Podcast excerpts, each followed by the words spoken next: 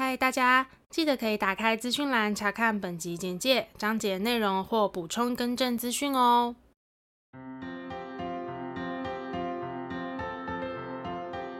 欢迎收听 AMpm 交换日记，我们来聊天，好哦。Hello，我是 A，我是 Millie，那我们要聊什么呢？我们今天就来聊聊所谓的墨菲定律和吸引力法则。嗯、没错，因为其实会讲到这个，是因为我前阵子工作上真的遇到一件事情，让我完全体现到墨菲定律。怎么？以前等一下跟你说，不是，因为我以前并没有到非常的。意识到原来这是墨菲定律，不是，我知道，我一直以来都知道墨菲定律，嗯、只是我好像以前没有那么深刻的感受。嗯，对，然后就是前阵子就发生一件事情，让我觉得哇，墨菲定律。然后其实大家生活中应该会很常听到，比如说墨菲定律比较通俗的说法就是你怕什么就会来什么，对，或是你最不想看见的事情，通常就是会发生，嗯、你越担心的事情就越可能会发生。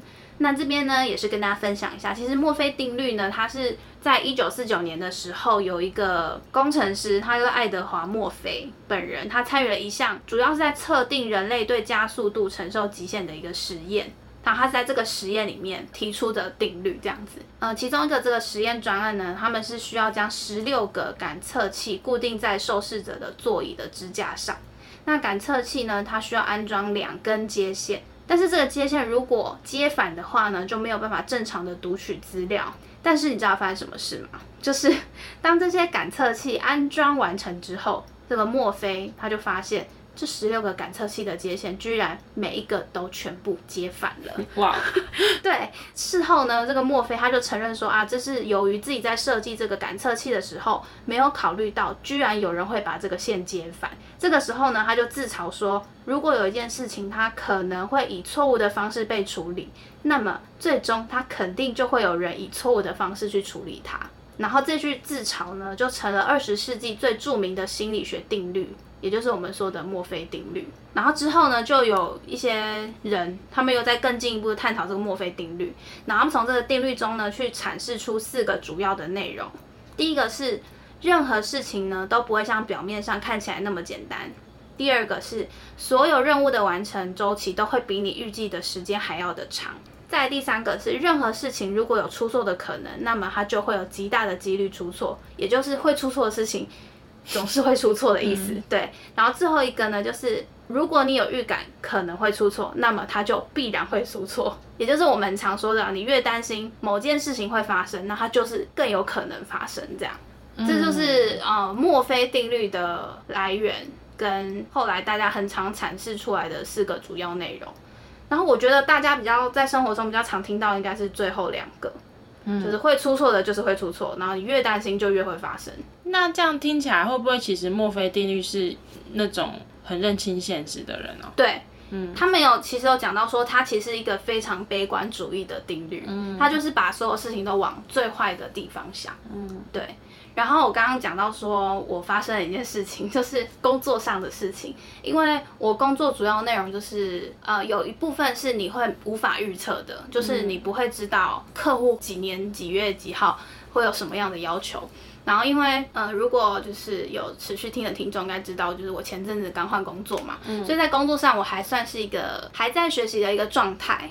然后面对不同客户的呃疑问或是要求，我可能不会每一个都知道怎么做啊。当然有些东西我可能觉得我可以怎么做，但是公司会有一套希望你怎么做这样。那他这些东西又是就是他没有办法全部列出来给你。嗯。然后呢，这件事情就发生在我进去公司大概第二个月或第三个月的时候，就是带我的人他就休假嘛。嗯。我还记得他休假前我就一直很焦虑，我就想说。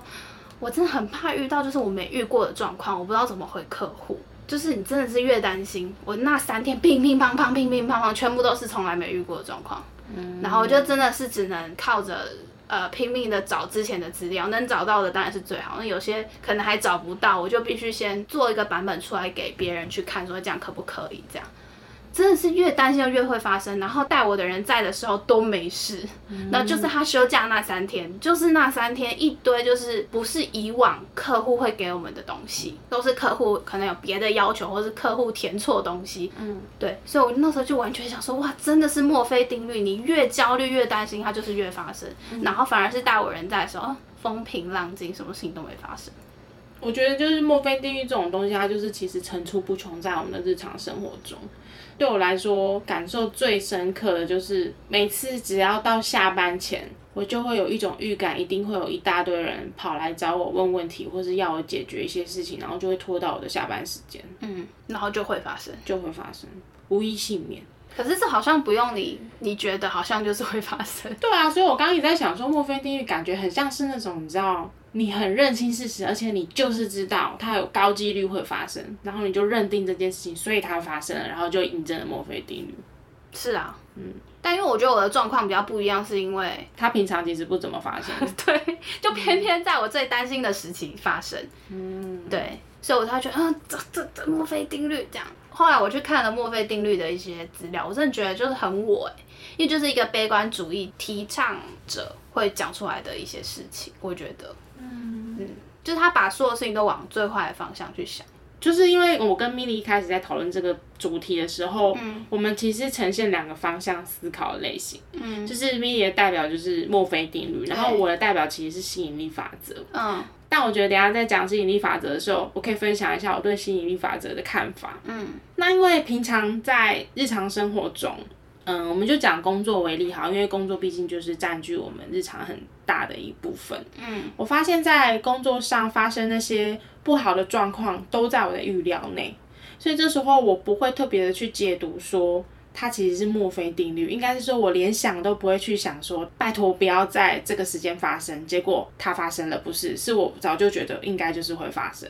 嗯，所以。好像我不会用墨菲定律去看待职场里发生的那些狗屁倒灶的事情，嗯。嗯，但是我也会去试想最坏的状况，然后做准备，嗯，对。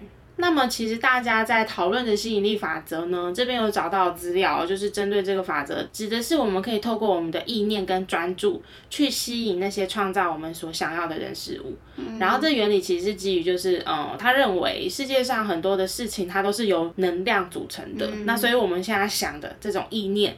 这种想要的这种力量，它就是会促使这个能量震动，然后吸引到同频的能量，然后全世界一起来帮你完成心想事成的那种效果。嗯，对。然后在大概二十世纪初的时候，大概最早在这个时间点，就有人去提出说吸引力法则。不过呢，吸引力法则啊，它在近代成为显学呢，其实都是要靠一本书所赐。这本书就叫做《秘密》。嗯。那《秘密》的作者他其实就提倡说，如果你想要改变你的状况，你必须要先改变你的想法，然后让自己拥有正向的思考。就是当你在思考的时候，你就会去吸引到宇宙中所有同频率的事物，然后聚集这个能量，然后让你拥有更多的美好。然后去得到你更多想要的东西。嗯哼，心理学层面来解释的话呢，其中有一个最有关联的理论是自我实现预言。嗯，那它指的就是说，比如说他人对我们的评价，其实会去影响到。我们每个人内心中对自己的看法，嗯，然后我们每个人对自己的看法呢，又会去决定我们所表现出来的状态跟行为，然后最终呢，我们内心对自己的看法跟我们表现出来的行为就会逐渐达到一致，来体现吸引力法则。那举例来说，比如说老师这个角色，如果他每天都在鼓励他的学生，就是很有潜力啊，表现得很好啊，很聪明，其实呢，久而久之，他可能会使那些诶原本支持其实蛮普通的学生，也变得很厉害，读书很在行等等，就是大概类似这种概念。嗯，对。然后其实我自己在看吸引力法则啊，因为聊这个主题之前，我跟 Milly 就有在聊天。就是呢，我觉得我好像通常是那种，我很想要某件事情发生的时候，它就会发生。嗯，可是，在当时的我，我没有意识到，原来这个是所谓的吸引力法则。应该是说，我很想要这件事情发生，我没有把它解读成，哦，原来我想要的这个会变成某种神秘的能量，然后去震动能量，然后吸引相同的能量来帮我完成这件事情。没有几个能量？对，因为那个能量震动，我觉得蛮悬的。但是在当下，我觉得我的心态比较是，我有自信，我可以拿到。随便举个例，小时候你知道喝羊奶，学校喝羊奶，然后就会固定每个月抽奖，然后我那时候心里就会想说，拜托抽到我，拜托抽，然后就抽到我了。所以我也不确定，这个跟自信拿到没关系吧？有，因为我就会觉得就是我了。那你怎么没有把这种自信展现在乐透上面啊？你可能我的能量不够吧。然后好啦，那小时候是小时候，长大我们来举个例，就是随着年纪大了，你就是不是年纪大啊，成长啦，你就是必须面对很多的竞争或是工作上的表现。嗯，然后这时候其实哦，我就会想象，就是我完成这个专案，然后得到很不错成绩的这个样子，这个景象。然后我就在想说，哎，其实会不会是因为我想要得到这个结果，所以我不知不觉中奠基了很多的努力，最终其实我达到了。但它其实搞不好跟能量没关系，就只是因为我很想要达到这个目的，所以我不知不觉中我会去投入去耕耘，然后最终提高了我成功的几率。嗯，对，所以我一直在想说，吸引力法则这件事情会不会其实是对自我的激励？就是当你很想要做到这件事情的时候，你不知不觉就会朝那里前进了。嗯，没有，因为我只是觉得说很多事情是很多人都会想要这个东西，很多人都努力，但不是每个人都可以达到。所以会不会是达到的人会觉得有吸引力法则？有可能，嗯，嗯，因为其实不是不会每个人都光说不练啊，就是一样的目标，每人都很努力想要达到，可能但最后第一名可能就只有一个啊。嗯，像我觉得你刚刚讲的状况比较像是自我实现预言。就是那个跟心理学相关解释，因为它其实是当你想要这件事情的时候，你就会说服自己是这么好的，你就会开始更努力的。其实我办得到，对，哦、我可以的。所以，嗯、所以我觉得你的好像比较没有那么像。因为我觉得以我们目前查到的定义，吸引力法则感觉是一个比较玄的东西，对，能量派的，对，嗯、就是水晶磁场这种东西。可是我觉得讲到心理学那边的关联，我就觉得好像比较像是你提出来的例子，你个人的例子啊，比较可以理解。就是以我们自己的生命生活经验，好像比较能够去理解说，哦，原来吸引力法则如果套用在我们想要达成某件事情的时候，它是这样发挥作用的。嗯嗯嗯。但我觉得也蛮好的。不管是墨菲定律还是吸引力法则，我觉得它看怎么运用。因为其实像墨菲定律是，嗯、呃，可能习惯性我们会思考到这件事情失败会发生什么。嗯，那换个方向讲，当我们可以预见、预料到这件事情如果失败了会怎么样，我们就有相对应的措施可以去避开它。嗯，而某些事啦，嗯，对，可避免的失败。嗯、那如果像吸引力法则的话，那当然。我们就会知道，会就会想象，就会激励自己。哦，如果有一天我成功了，我会是怎么样？想象那样子的当时的自己会有多么快乐，或者是身处什么样的环境，然后就会让自己更有动力的去迈向那个目标。对，嗯。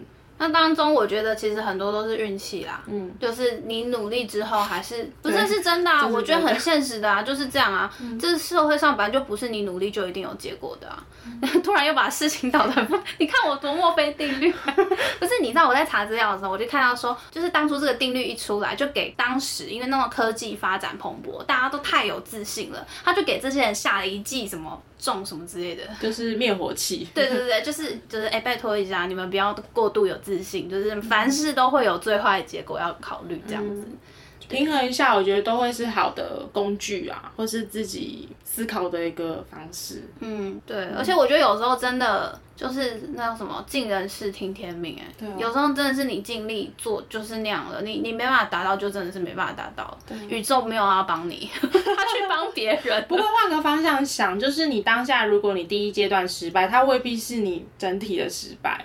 也许有另外一条路可以走，或者是他其实在告诉你某一些事情，你不适合这个，或者是它是一种删去法，也也有可能。对，但我实在是不习惯那么正向。总而言之呢，就是今天跟大家讨论，也不是讨论，分享墨菲定律跟吸引力法则，我觉得算是生活中很常听到的，嗯、就是或者也很常遇到的，嗯、对。就不管你有没有意识到你正在经历这个法则，或者是你被这个心理学作用给激励的，嗯、但总之，我觉得大家可以去感受一下、观察一下你日常发生的一些事件，有没有我们前面讲到的这几个现象？我觉得一定有。对啊，嗯，蛮有趣的。那我们今天这集的内容就差不多到这边。如果说对我们的频道内容有兴趣的话，欢迎到各大 podcast 平台搜寻 A M P N 交换日记。那我们的 YouTube 也会同步上传音档哦。没错，那如果你们有什么想跟我们分享的呢，都欢迎留言告诉我们，或是大家去找我们互动哟。那我们就下次见喽，拜拜。拜拜。